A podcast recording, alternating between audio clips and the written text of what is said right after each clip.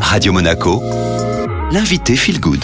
Et nouvelle invitée Feel Good, comme chaque mercredi, vous retrouvez Véronique Liès. Bonjour Véronique. Bonjour Julia. Vous êtes nutritionniste au terme marin ici en Principauté et aujourd'hui vous nous parlez du jeûne intermittent. Quel est le but de pratiquer le jeûne intermittent, Véronique? Le but, euh, c'est de mimer les effets d'un jeûne à long terme sans en avoir euh, tous les aspects contraignants. Il est de plus en plus étudié dans le cadre de la prise en charge de certaines maladies, hein, notamment des cancers, et il peut avoir des effets très intéressants parce qu'en fait, il calme l'inflammation. On sait par exemple que ne pas manger sur une période de 13 heures au moins entre le repas du soir et celui du matin, eh bien, ça diminue le risque de récidive de cancer du sein. Et donc, on voit bien qu'on a tout intérêt à manger tôt le soir. Il y a euh, plusieurs types de jeûnes intermittents, Véronique. Est-ce qu'il y en a un en ce moment euh, qui est un peu plus euh, plébiscité?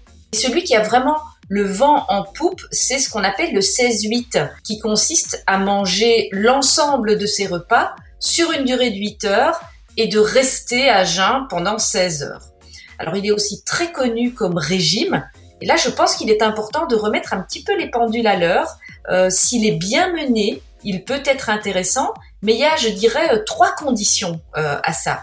D'abord, beaucoup le font dans le mauvais sens à savoir en supprimant le petit déjeuner et en commençant à manger euh, à midi.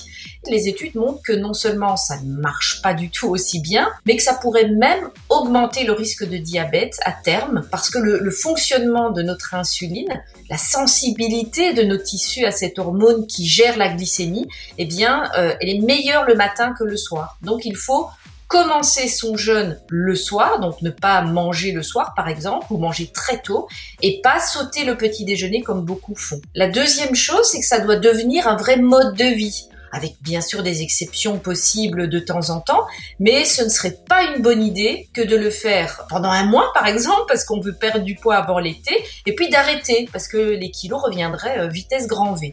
Et enfin, ça n'empêche pas l'importance d'une alimentation qui respecte les grandes recommandations.